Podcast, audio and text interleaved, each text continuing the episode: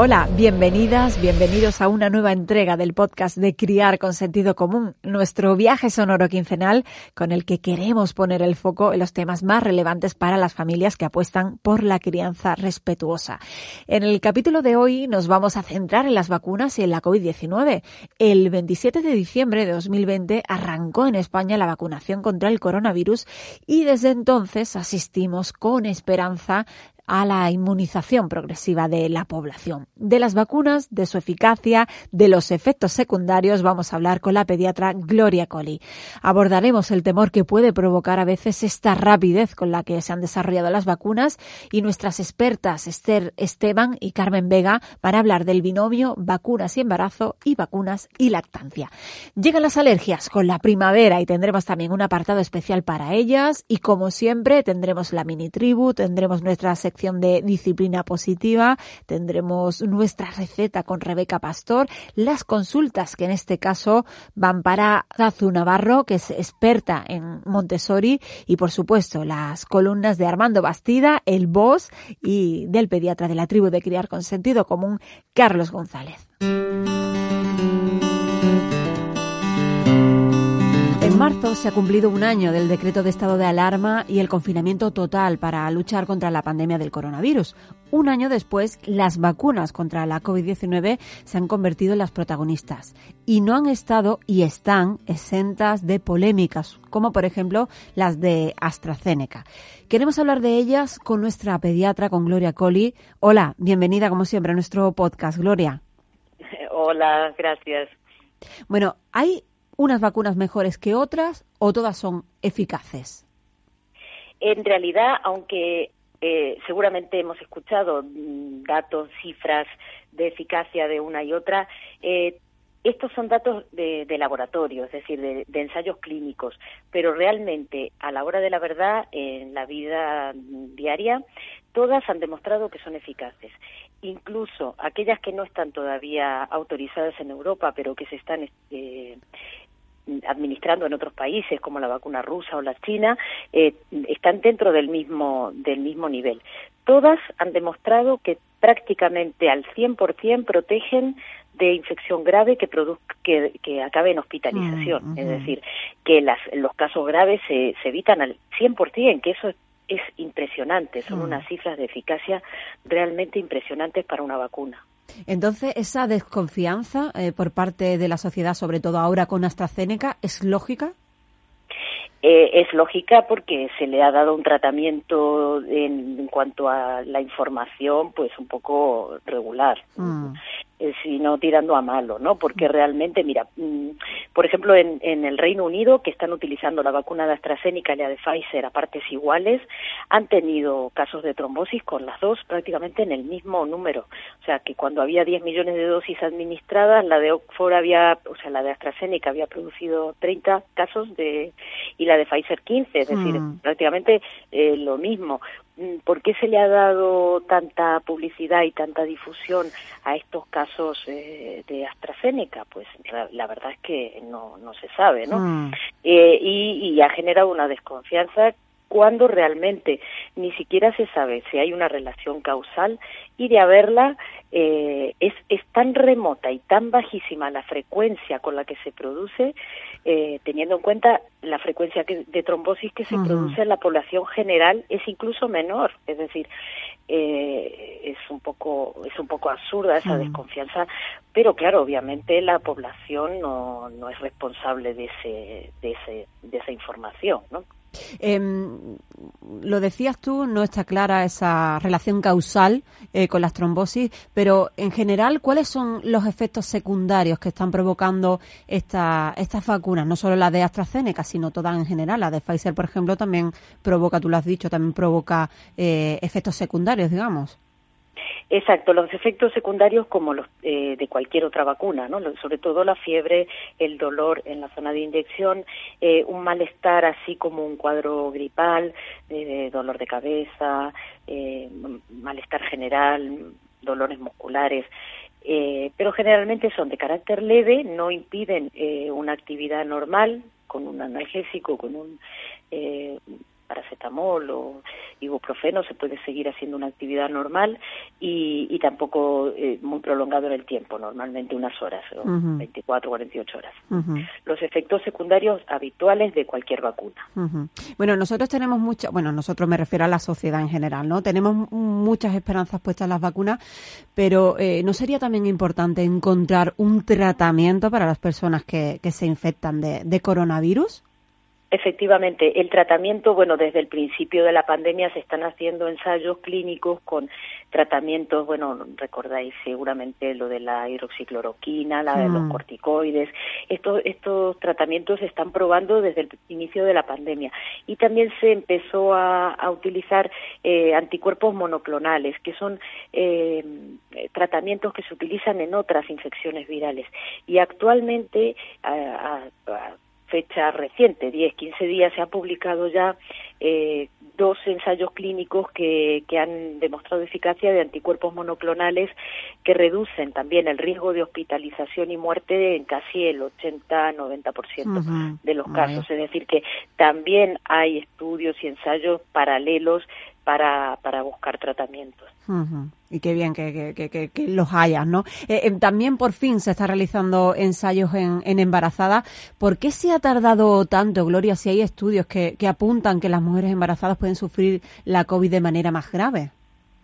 Yo creo que tenemos tanta impaciencia por conseguir vacunas y conseguir tratamientos que no nos damos cuenta de que realmente eh, estamos yendo a un ritmo impresionante. Y me dice que hemos tardado tanto y realmente han sido semanas. Porque actualmente se ha visto que la vacuna de Jensen, la de Johnson y mm. Johnson, que es, una vacuna de una sola dosis, eh, se ha desarrollado basada en una tecnología de vacunas que ya se utilizan en embarazadas con lo cual esta vacuna en el momento que se empiece a administrar, mm. que se calcula que en Europa se empezará a administrar a partir de la segunda quincena de abril, eh, esta vacuna ya se va a salir autorizada para embarazadas. Es decir, que ya adentro de nada tenemos disponible una, una vacuna apropiada para este, este colectivo. Eh, precisamente AstraZeneca, que, ahora es tan famosa, estaba realizando ensayos de la vacuna contra el coronavirus en, niños. Eh, ¿Se sabe algo de ese, si hay ya algún resultado? AstraZeneca, o sea, fue una de las primeras que empezó con con ensayos clínicos en niños y eh, también la de Pfizer. Eh, de hecho, la de Pfizer está estudiando ahora la vacuna en niños de 12 a 16 años y eh, la de AstraZeneca empezó con la de 6, con niños de 6. En, en eh, algunos resultados eh, ya hay, es decir, hay más de 600 niños incluidos en los ensayos y además tenemos el caso de Israel que está vacunando a sus niños ya fuera de ensayos clínicos, es decir, que vamos a empezar a tener eh, resultados de la vida real, ¿no? En niños de 12 años. Yo creo que también este y hay también otro ensayo clínico registrado eh, con niños a partir de seis meses. Es decir, que, que realmente hay, hay muchísima, mm, muchísimo avance en este sentido para vacunar a los niños. Pues Gloria Coli, eh, muchas gracias por atender al podcast de Criar con Sentido Común. Muchas gracias a vosotros, encantada. Las vacunas son muy importantes para nuestra salud y no solo las del coronavirus, sino todas en general. Si os apetece saber un poco más sobre vacunas, en la web de Criar con Sentido Común tenéis acceso a un seminario sobre las vacunas no financiadas. Es gratis para los miembros de la tribu. Si no sois parte de nuestra familia, es muy fácil. Podéis sumaros a través de la web por solo 17,95 euros al mes. El primer mes es gratis.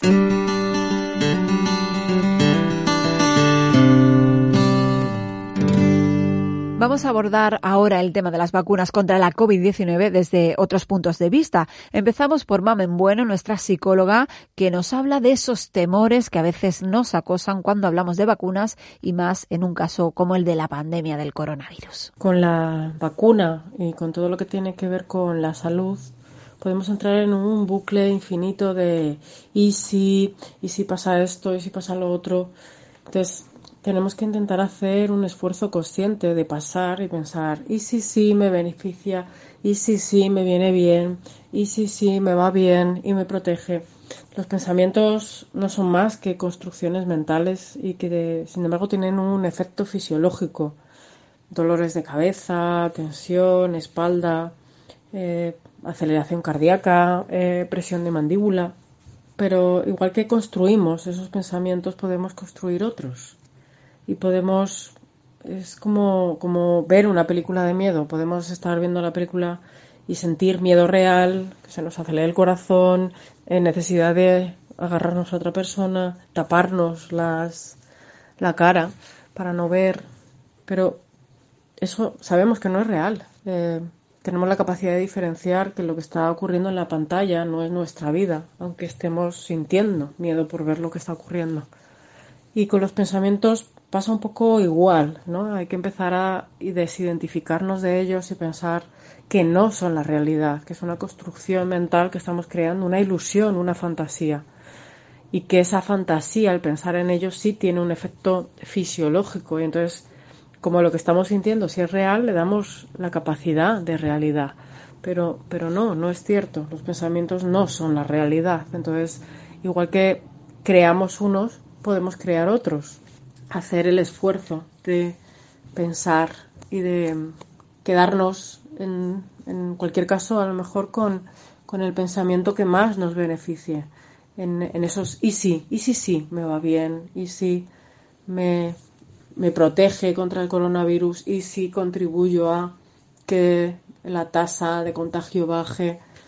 Entonces, intentar quedarnos siempre con el pensamiento que mejor nos beneficia, porque el futuro es incierto, el riesgo cero no existe y, por ejemplo, la tasa de trombosis es mucho más alta en, los anticonceptivos que, que con las vacunas. Entonces, permitirnos esos, y sí, sí, me va bien. Las vacunas también generan dudas cuando una mujer está embarazada. Ya hemos hablado con Gloria Colli sobre los ensayos y las pruebas que se están realizando en este sentido. Ahondamos un poquito más con la matrona de criar con sentido común, Esther Esteban. Embarazo en tiempos de COVID y en época de vacunación en realidad esta es eh, la mejor época, entre comillas, ¿no? Si podemos hablar de una época buena, ¿no? Con la pandemia. ¿Por qué? Porque mm, eh, actualmente la investigación eh, sobre las vacunas es muy amplia. Eh, la situación y la emergencia sanitaria han hecho que tanto los laboratorios como los países se pongan las pilas y, y, aunen fuerzas de investigación y económicas para investigar y para producir vacunas eficaces y seguras. ¿Se está haciendo todo rápido? Bueno, sí. Em, eso no quiere decir que, sea em, algo inseguro, ¿no? Y, en relación concretamente con el embarazo, hay que pensar que los tipos de vacunas que se han generado sobre el COVID son tipos de vacunas que ya sabemos que son seguros durante el embarazo. Lo podemos equiparar, por ejemplo, a, la gripe o a la tosferina, que son vacunas que se ponen eh, a las gestantes para protegerlas a ellas, al bebé o a ambos. En este caso, si estás embarazada y estás en un grupo de riesgo y te has puesto eh, la vacuna y no sabías que estás embarazada, tranquila, ya tienes esa protección.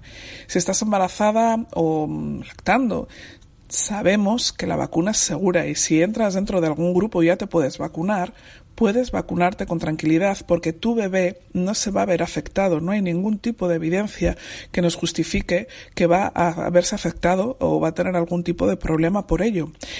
Al contrario, si pensamos si adquieres el COVID a lo largo del embarazo, cada vez están viendo más efectos que antes pensábamos que no había y ahora sí. O sea, ponemos una balanza el hipotético riesgo de la vacuna que para nada está demostrado y los riesgos que sí que sabemos que se van encontrando con la enfermedad de COVID las complicaciones fundamentalmente durante el embarazo y ahí sí que tenemos eh, un riesgo para la salud de la mamá y del bebé. Y por otra parte se está comentando mucho el tema de que si me vacuno y cuánto tiempo espero a quedarme embarazada. Es obviamente una decisión personal te puedes eh, vacunar y esperar. Se están hablando de dos meses, de tres meses. Bueno, de acuerdo, si tú lo deseas, puedes hacerlo. Ahora, si tú te planteas que te has vacunado y que quieres mm, quedarte embarazada ya o que te quedas embarazada sin haberlo planificado, también puedes estar segura. O sea, si es seguro vacunarse durante el embarazo, obviamente también lo va a ser antes.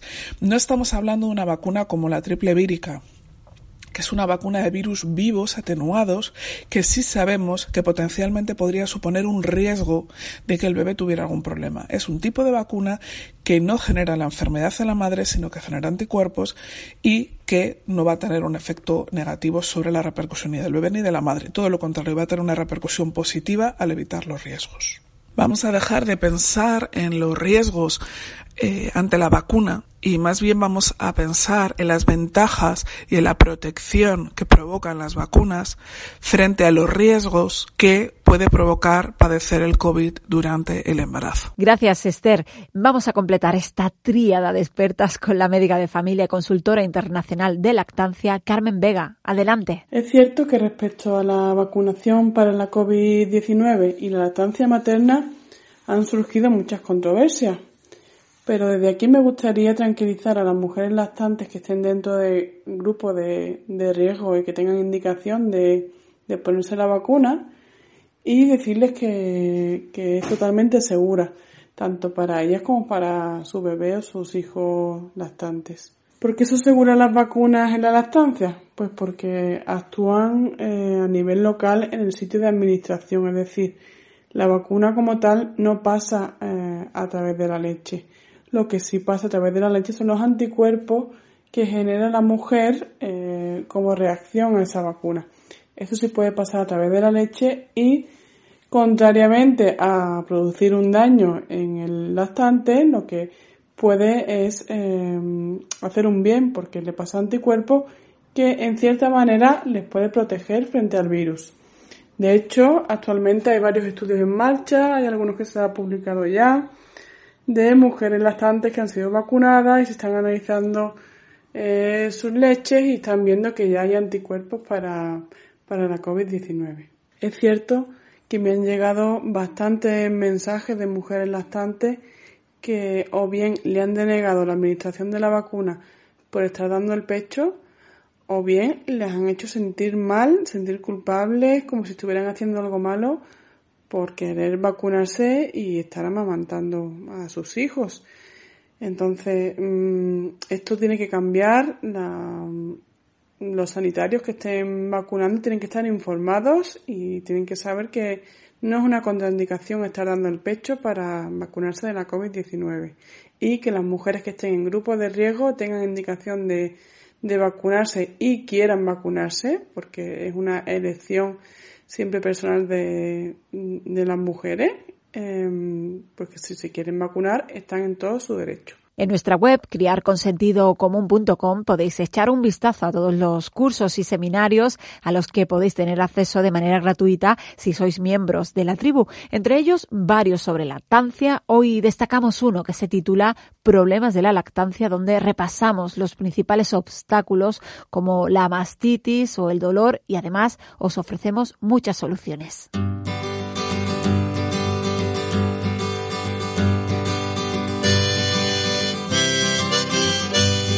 Acaba de entrar la primavera y con ella florecen las alergias. Los problemas respiratorios y la tos puede llevar a confundirnos con el coronavirus ahora que estamos en, en, esta pandemia. Pero ¿hay alguna relación entre ambas patologías? Para despejar dudas vamos a hablar con Ana Ferrán, que es la fisioterapeuta especializada en aparato respiratorio de criar con sentido común. Hola Ana, ¿qué tal? Hola, buenos días, ¿qué tal? Bueno, además de los problemas para respirar y la tos, ¿existe eh, alguna otra característica que eh, sea común entre las alergias y, la COVID-19? Fundamentalmente, como dices, lo que, es, lo que es común son los problemas respiratorios y la tos, a los mocos a veces también hacen acto de presencia tanto en alergias como en COVID-19, pero ya no ya no es tan ya no es tan común, digamos, ¿no? Realmente al final lo que lo que nos tiene que hacer pensar que es una cosa u otra son más las diferencias que no lo, que, bueno que no confundirnos con las cosas que se pueden parecer, ¿no? Eh, eh, una persona alérgica tiene más probabilidades de contagiarse de manera grave de coronavirus o eso es un mito? Eh, realmente es un mito, porque, bueno, de, entrada, ¿no? Toda persona puede ser, contagiada, ser contagiada de coronavirus uh, si no mantiene distancia con la persona contagiada, si están en lugares cerrados. Es decir, la, la, la frecuencia de contagio es el mismo para unos que para los otros, de entrada. Y luego parecería ser, aún están estudiándolo, pero parecería ser que los medicamentos que las personas con patología respiratoria toman podrían ayudarles a prevenir la, una enfermedad de, COVID grave. De, alguna forma, al final, pues, uh, contagios los mismos de, de alérgicos y no alérgicos y quizá la gravedad sería menor si los alérgicos están tomando alguna medicación antiinflamatoria y tal. Ajá. Eh, mm, decías en, la primera respuesta que, que más bien eh, lo que hay que analizar son los elementos que diferencian las alergias con la COVID-19. Mm. ¿Puedes enumerarlos? ¿Cuáles son esas diferencias? sobre todo la, la fiebre, ¿no? Con COVID-19 es fácil tener fiebre, eh, nosotros si tenemos síntomas tendremos fácilmente fiebre. En las alergias nunca hay fiebre, la congestión nasal también, ¿no? Eh, en COVID-19 casi nunca hay congestión, lo que sí que hay es nos mes falta de olfato. En alergias, si tenemos una inflamación muy bestia, llegaremos a la, al hecho de, no oler, y de no sentir el gusto, pero pasará ya después de mucha congestión. En cambio, mm. en la COVID-19 directamente nos falta el olfato. Eh, eh, Ana, y mm, lo que sí parece que hay relación es entre el nivel de polen en el aire y la COVID. ¿Nos puedes explicar algo de, esa conexión? Sí, esta conexión afecta a todo el mundo. Afecta a todo el mundo porque parecería ser, han ido viendo que la cantidad de polen suspendido en el aire afecta a todos los, a todas las personas a nivel de su sistema inmune. Cuando respiramos aire con polen, nuestras defensas se activan y por lo que en cualquier persona que esté respirando niveles altos de polen tendrá más dificultad de defenderse de una infección de COVID porque ya está con su sistema inmunitario defendiendo, eh, defendiéndose de, de, otras, de otros ataques, digamos, ¿no? Así que, que al final, bueno, eh, le afecta a todo el mundo y no solo a alérgicos. Eh, ¿Qué recomendación puedes dar a, a los padres cuyos peques tienen alergias? Sobre todo, sobre todo, uh, seguir con la medicación pautada por el médico, muy importante. Higienes nasales, uh, sobre todo duchas nasales, que quizá arrastran un poquito más este exceso de polen a nivel de nariz, ¿no? Uh, también diferencian un poquito lo que son las alergias por polen con, las alergias de ácaros y tal, que de alguna forma las recomendaciones son un poco distintas, pero no sé para los otros. Pero en cualquier caso, ante la duda de qué poder hacer o si realmente queremos disminuir posibilidades de, de, cosas, llevar mascarillas eh, cuando salimos fuera de casa, ya de por sí importante por la mm. COVID-19, aún más importante para defendernos del polen y que nuestro sistema inmune no tenga que, luchar triplemente y mejor mascarillas FFP2 que las quirúrgicas o que las o que las em, caseras, digamos. Eh, eh, ¿Es cierto que cada vez se están detectando más alergias en los niños más pequeñitos? y ya nos es una cosa también general, ¿no? Se están detectando más alergias a nivel poblacional, a nivel general y también a nivel de, de, bebés. Mm. muy al principio de todo de la vida no se puede estar alérgico porque necesitamos tener haber tenido contacto con, con alérgenos, ¿no? Pero sí que a veces hay tendencia al asma pediátrica y luego se va viendo pues que, que quizás es alergia. Al, al, fin y al cabo, a partir de los dos años, si hay tendencia a tener problemas respiratorios a nivel crónico, lo ideal es que padres y madres no tengan miedo a, a pasar las pruebas de, de, las alergias para ver cómo poder ayudar mejor a sus mm. peques, ¿no? Pero sí, es cierto que cada vez hay más alergias alimentarias, respiratorias y en todas las edades. Pues Ana Ferran, fisioterapeuta de aparato respiratorio, miembro de la tribu de Criar con Sentido Común, muchas gracias por estar este rato en el podcast. Gracias a ti, un beso.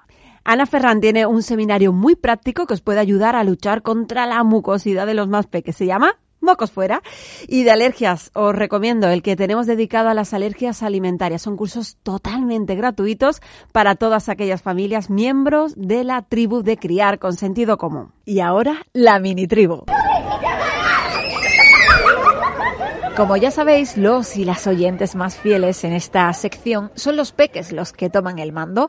Cada episodio les proponemos una cuestión y ellos nos cuentan lo que quieren con una nota de voz al 681 005474. En este caso la pregunta era muy fácil. ¿Qué es lo primero que harás cuando se acabe el coronavirus? Cuando se vaya el coronavirus voy a ver a mi abuelo en la África. Quiero, quiero verlo. Ir a ver a Valencia del Ventoso a mis abuelos, a mis otros tíos y a mi prima Vega, que ya dice muchas cosas, hace muchas cosas, gatea, y tengo muchas ganas de verlo y ya tengo ganas de quitarme la mascarilla. La mascarilla a la basura. Y me la calle sin mascarilla y respirar aire fresco. Ir a la playa, estar en las piscinas de aro, ir a Victoria donde está la casa de mis tíos. Darle besitos a los abuelos, ir a la casa de la abuela madre ir a la calle sin mascarilla. Coger la, la mascarilla y romperla, salir a la calle, respirar muy fuerte y el día que podamos abrazar muy, muy fuerte. A la persona que no he podido ver por el coronavirus, pues yo iría corriendo a su casa y un día con uno y le abrazaría, otro día con otro, otro día con otro y también iría con mis amigas al parque. Yo lo que quiero es celebrar mi cumpleaños con, con mis amigos.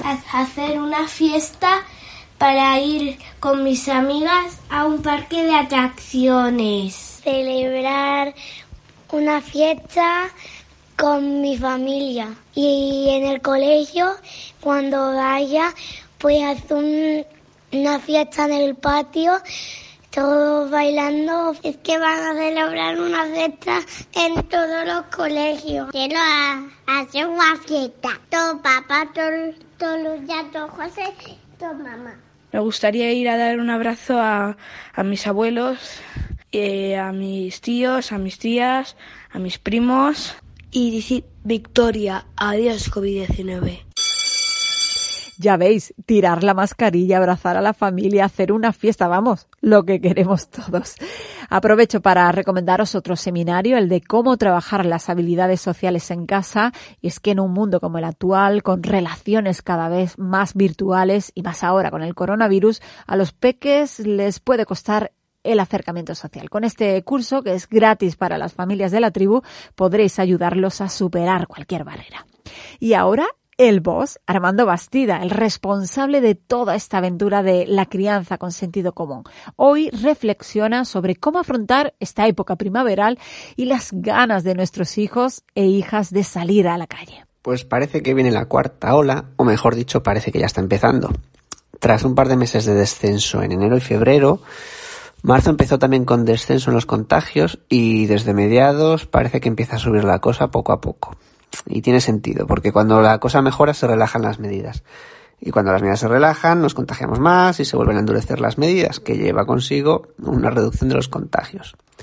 Lo bueno es que en abril llega la vacuna de Johnson Johnson, que tiene la particularidad de proteger a la población con una sola dosis y de haberse probado en embarazadas y mujeres lactantes. No es que las otras no sean seguras, eh, que todo indica que lo son, ¿eh? Es que aún se están recabando los datos eh, con las mujeres que han sido vacunadas durante el embarazo y durante la lactancia. Y aún falta que nos den los resultados eh, finales, los resultados finales. Y con esta, pues esto ya se ha hecho antes de que llegue a los centros de salud. Así que es buena noticia. si todo va bien eh, en el mejor, en el mejor de los casos, si todo se hiciera perfecto, para julio tendríamos prácticamente a la mitad de la población española vacunada.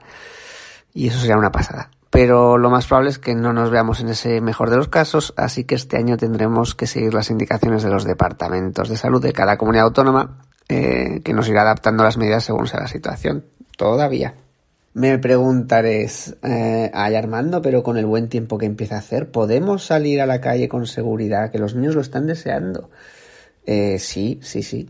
Los niños y nosotros, no nos vayamos a engañar.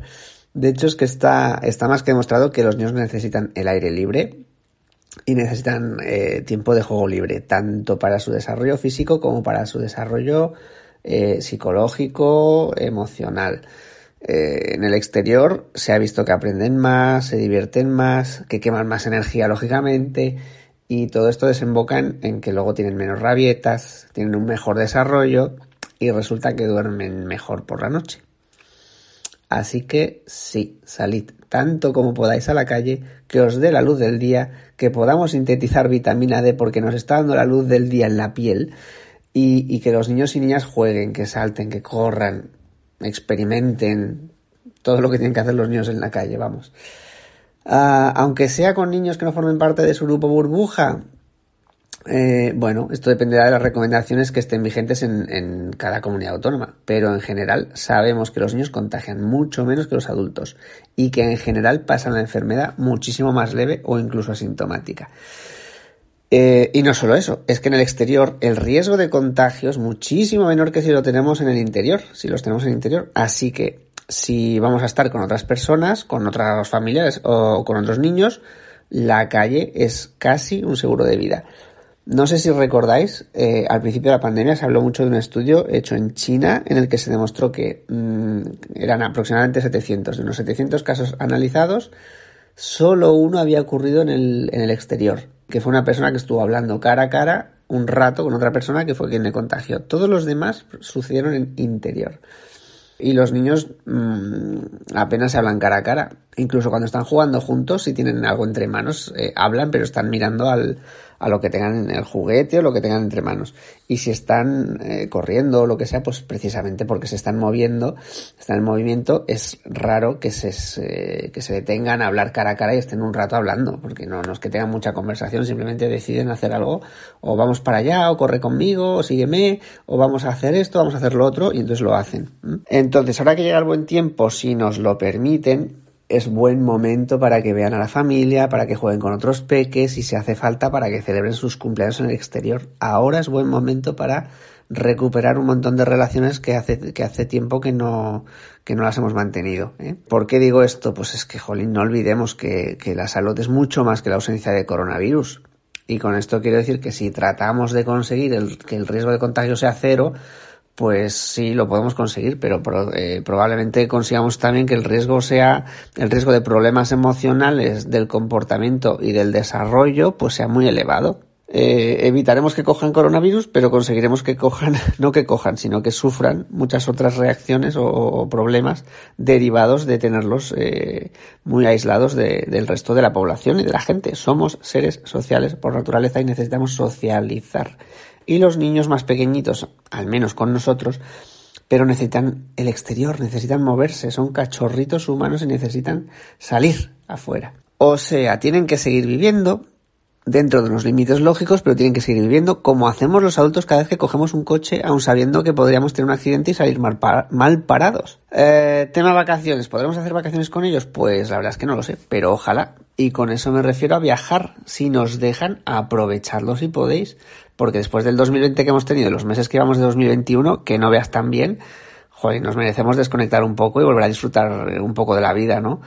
Aunque sea con mascarilla y, y con ciertas restricciones. Si podéis viajar lejos, genial. Si no podéis viajar lejos, pues viajad cerca. Que seguro que hay muchas cosas mm, que están cerca de casa que no habéis visto y si las habéis visto, pues las volvéis a ver. Que al final eh, el dónde no es tan importante porque lo importante es el qué y el con quién. Y nuestros hijos no necesitan viajar lejos. De hecho, si habéis viajado lejos con niños, eh, habréis notado que a menudo se agobian bastante. Ellos solo quieren, solo necesitan poder recuperar el tiempo con nosotros, jugar, disfrutar, eh, crear recuerdos bonitos. Y para eso no hace falta ir lejos. Los recuerdos bonitos se crean sobre todo cuando te lo pasas bien con quien estás. Y el lugar al final es un poco lo de menos.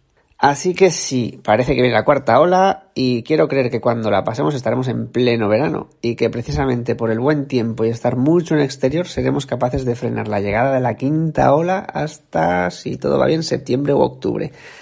Para cuando vacunas mediante, ojalá las restricciones puedan ser más leves y podamos recuperar por fin algo más de la vida que se nos quedó en 2019 cuando éramos un poquito más libres porque no lo olvidéis, vuestros peques llegaron al mundo para ser felices, para sufrir un poquito, porque esto es inevitable, pero sobre todo para ser seres libres. Y cuando no lo son, sufren demasiado. Y por eso lloran más, y tienen más rabietas, y más estrés, y más ansiedad, y peor comportamiento. Así que sabiendo esto, todos a la calle. Pues eso, a la calle. Gracias, Armando.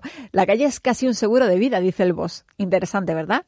Bueno, salir al aire libre permite a los niños gestionar mejor sus emociones y a nosotros escapar de las rabietas. En Criar con Sentido Común tenemos más de 120 cursos y seminarios, entre ellos precisamente uno de regulación emocional y otro sobre las rabietas y cómo acompañarlas respetuosamente.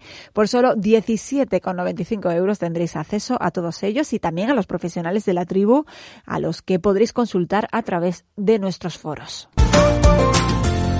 Os repito ahora el número de nuestro WhatsApp, es el 681005474. Además de participar en la mini tribu, las familias podéis dejar vuestras preguntas para que las responda en el siguiente podcast la experta elegida. En el último podcast conocimos un poco mejor a Zazu Navarro. Es su turno. Responde preguntas sobre Montessori y disciplina positiva. Hola, buenas. Me gustaría saber qué es lo principal para adaptar nuestra casa a los ambientes Montessori. Un saludo. Hola, buenas. Pues yo creo que lo primero que debemos tener en cuenta es que para que una familia se sienta a gusto en su casa, pues todas las personas que la forman tienen que sentir que se les tiene en cuenta. Y bueno, muchas veces a la infancia pues eh, no se le tiene en cuenta porque existen muebles muy altos, camas muy altas, pocas cosas están a su altura y las que están a veces no pueden ni tocarlas. Así que yo recomendaría hacer una especie de tour a gatas por toda la casa eh, para ponernos en el lugar y a la altura de nuestros peques y de nuestras peques y ver qué necesidades reales pueden tener y cómo podemos adaptar todos los espacios. Hola, ¿qué tal? ¿Me podríais recomendar cuentos y películas Montessori? Hola, buenas. Más que cuentos o películas, quizá ayude más el que pueda compartir unas ideas básicas para que cada persona pueda buscar y encontrar películas o cuentos que se ajusten a la educación Montessori. De los 0 a los 6 años, en la educación Montessori se presenta la realidad. Por tanto, buscaremos historias reales, con personajes reales, que las historias sean agradables y que los dibujos sean visualmente entendibles, que no sean muy abstractos. Por tanto, em, personajes como un cerdo que habla, un duende, una hormiga, como no son reales, lo que haremos será buscar otro tipo de personaje, como eh, por ejemplo las personas o los animales que no hace falta que, que hablen. Y estas características son las que se ajustarían a los principios de la educación Montessori.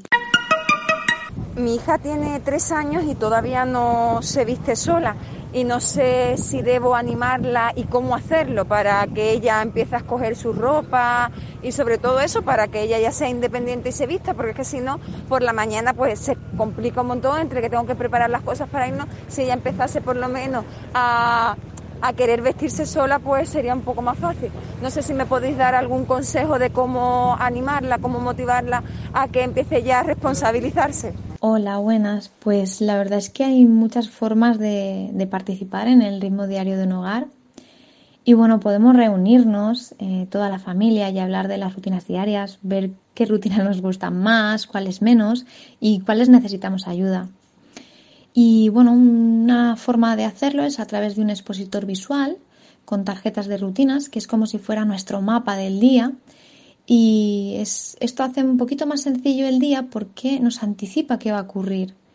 Y las niñas y los niños, por supuesto, pueden elegir su ropa el día de antes y prepararla. Y que no falte el juego tampoco, porque es genial sobre todo para, las personas adultas, el hablar el, idioma de la infancia, que es el juego. Hola, quisiera saber si existe alguna alternativa a, lo que es la silla de pensar o el rincón de pensar. Eh, lo he usado con mi hijo en alguna ocasión, pero pienso que no es efectivo. Y a ver si podéis proponer otra cosa. Hola, buenas. Em, bueno, más que una alternativa, em, yo creo que lo que buscaría es una solución respetuosa y cambiar nuestra mirada y ver los errores como oportunidades de aprendizaje, porque si los errores los vemos como, como algo que tenemos que castigar, pues entonces no nos damos la posibilidad de, aprender de ese error. Y en lugar de, hacernos responsables de, ese error, lo que hacemos es culpar y pues es culpando no encontramos soluciones y la idea es encontrar soluciones. Así que, bueno, yo os animo a que os unáis a la tribu de Criar con Sentido Común, porque allí vais a encontrar a muchísimas familias fabulosas y también a muchas eh, personas profesionales que pueden acompañaros y daros un montón de ideas para empezar ese cambio.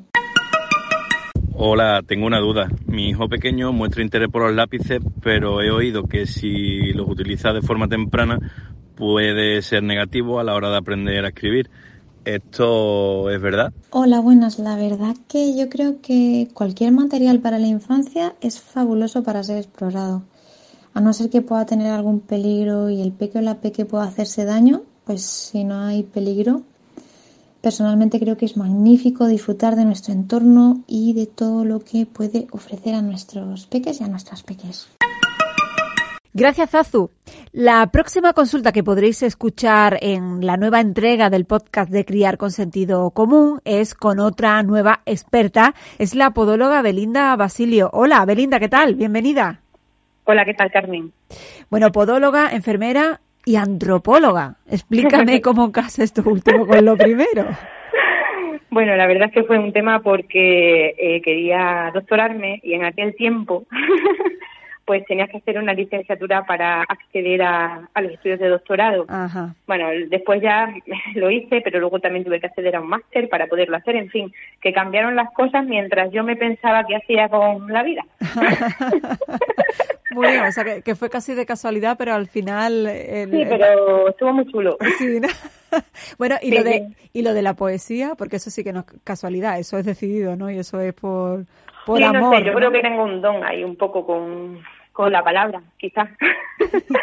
Soy una entrega de la palabra, yo me defino así. Enreda de la palabra. Bueno, pues aquí en el podcast nos encantan las palabras y escuchar a, las expertas y a los expertos de criar con sentido común, así que tienes, digamos, el contexto ideal para, para decir lo que quieras. Em, estamos en una pandemia y precisamente, Belinda, tu hijo nació en febrero de 2020, eh, o sea, tiene un añito, así que ah. este primer año de su vida eh, no, ha tenido, eh, o sea, no ha conocido la, la era pre-COVID, sino él es de, de, era COVID total. Sí. ¿Cómo ha sido? Sí, es, un hijo de la pandemia. Pues mira, ha sido a la vez eh, duro, duro, pero yo creo que duro por el tema, para mí, ¿eh? de la crianza. Quiero decir que si no hubiésemos estado en pandemia, casi que, que yo me hubiese montado mi propia mi propio confinamiento en casa eh, pero ha sido también a la vez maravilloso porque nos ha dado la oportunidad de poder estar con él pues ese tiempo en casa, sin visitas, y eso es muy de agradecer porque no deja de ser un ser nuevo en la familia y nos tenemos que adaptar a esa nueva rutina. Bueno, eh, tu familia cercana y tu familia virtual es la de la tribu. ¿Cómo ha sido eh, esa llegada a criar con sentido común? ¿Cómo fue el contacto? Yo no sé si conocías a Armando Bastida, conocías la tribu previamente.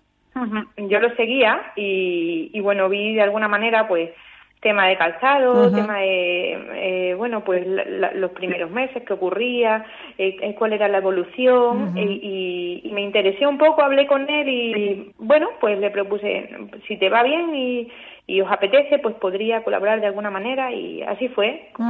Se desarrolló de manera como muy natural, muy fluido, todo. ¿Qué importancia le damos los padres a, a los pies de nuestros hijos? ¿Se la damos pues, o no? Sí, sí se la damos, cada vez más.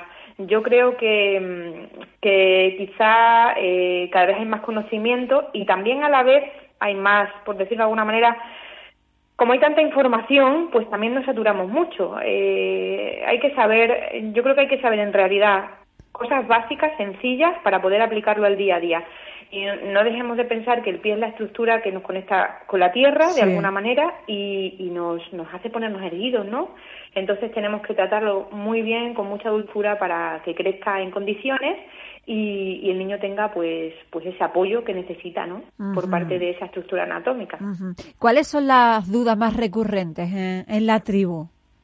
Pues sobre todo el calzado, qué calzado le pongo a mi niño, eh, que si tiene, este número, como mido el pie, eh, le he comprado este pero no le va bien, eh, a ver si nos puede recomendar alguna marca. Luego también, por supuesto, hay dudas acerca de los dedos cuando se tuercen, ¿verdad? Que es bastante ah. Siempre les explico que es una patología que, o sea, perdón, una, una, una pequeña deformidad que en un alto porcentaje de los casos quizá podría afirmar que en un 90 y mucho por ciento eh, con el tiempo eso eso deja de existir, o sea, es, es, una cosa absolutamente normal. Quiero decir que nazcan así porque estamos muy enrolladitos en, la, en el útero y hay compresiones en el feto, eh, también en los piececillos, entonces por eso ocurre, pero después se va desmoldeando y eso queda estupendamente. También me preguntan mucho sobre que mi niño mete el pie para adentro o también me preguntan sobre lesiones que aparecen en el pie, ¿no? Y bueno, pues es mucho de calzado, ¿verdad? Y después pues otros matices, otros matices. Pues eh, en el próximo podcast recibirás más consultas, pero eh, con voz, con notas de voz. Eh, Belinda Basilio, podóloga de Criar con Sentido Común, muchas gracias por estar este rato con nosotras y, bueno, darte a conocer también en la familia. Muchas gracias, Carmen. Un abrazo grande. Si tenéis alguna pregunta para Belinda Basilio, podéis dejarla en el 681-00-5474 con notas de voz. En la web de Criar con Sentido Común también tenéis la posibilidad de realizar una consulta privada con los expertos de la tribu. Si tenéis alguna duda específica y queréis atención personalizada, solo debéis buscar en la pestaña de consultas para poder solicitarla. Os recomiendo, por otro lado, el seminario sobre cómo elegir los zapatos de tu niño. En él hemos probado 20 modelos de zapatos.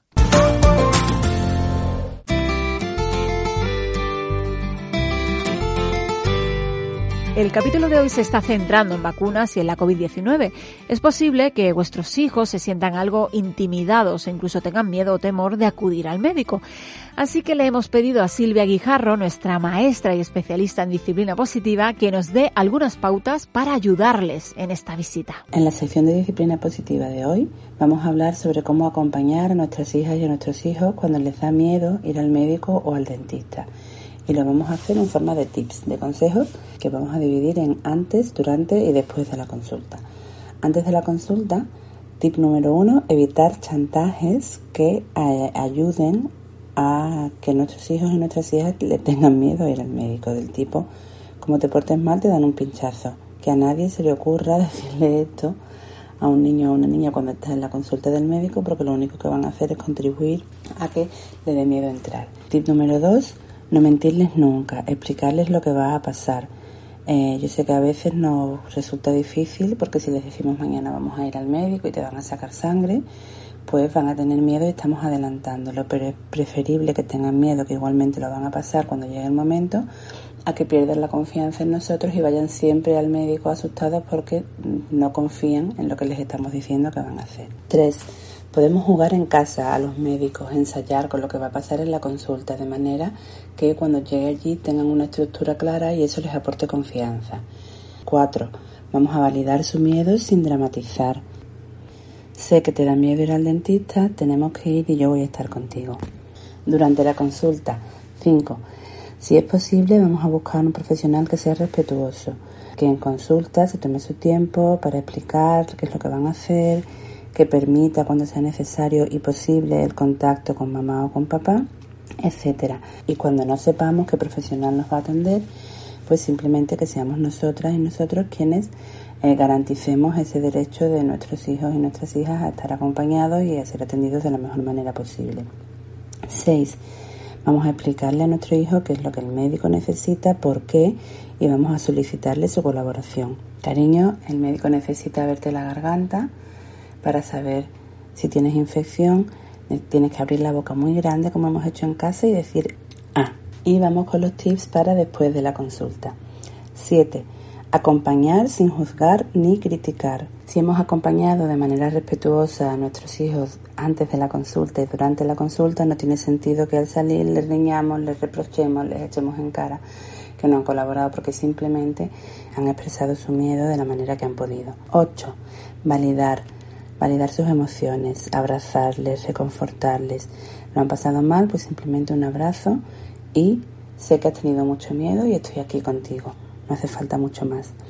En nueve, si queremos compensar, si queremos eh, después del médico eh, ir a hacer algún plan especial, ir a comer algo especial, eh, lo que sea, que no sea eh, con condiciones, que no sea si te portas bien cuando salgamos de la consulta iremos a tal sitio o si te portas bien cuando acabemos en el dentista haremos tal cosa, ¿de acuerdo? Que sea simplemente cuando acabemos en el médico vamos a ir a desayunar a ese sitio que tanto te gusta, independientemente de si lloras o no lloras, de si colaboras o no colaboras, ¿de acuerdo? 10. Y este vale para antes, para durante, para después y para cualquier otra situación que se nos presente en la crianza. Conexión, conexión y más conexión. Vamos a mirarles a los ojos, a ponernos en su lugar y sobre todo vamos a tener expectativas realistas. Toda esta preparación no la vamos a hacer para que nuestro hijo llegue a la consulta loco de contento y colabore de mil amores, sino para que se sienta respetado y acompañado durante todo el proceso. Gracias Silvia, nuestra experta en disciplina positiva, de la que podréis aprender mucho en el curso sobre esta materia de criar con sentido común. Diez horas de teoría y práctica que os pueden ayudar mucho en la crianza. Y ahora le toca el turno a nuestra dietista nutricionista más simpática y carismática. Es el turno de Rebeca Pastor que nos trae algo muy especial por primavera. La primavera ya llegó, ya llegó, ya llegó. Uy, mira, si estoy escuchando hasta los pajarillos. Uy, mira qué brisa y qué brisa. Madre mía, cuántos colores. Están naciendo las flores y están dándole un montón de color a este paisaje, ay, ay, ay, en el que ya queríamos llenar de colores. Oye, y digo yo, ¿qué os parece si preparamos un plato lleno de colores para que nuestro plato, pues eso, parezca que estamos en primavera? Bueno, bueno, bueno, pues vamos a comenzar. Vamos a utilizar efectivamente los alimentos que más color le dan a los platos. Entre ellos encontramos las verduras, las frutas y las hortalizas. Pues hoy estoy yo pensando en que me voy a quedar, hoy sí, me voy a quedar con el postre de esta noche. Sí, sí, sí, esta noche lo voy a preparar. A ver, ingredientes. En el frigo tengo fresas, en el frigo tengo manzana y también tengo unos mangos en el frutero para que maduren. Un poquito de canela y un yogur entero fresas, manzana y mango.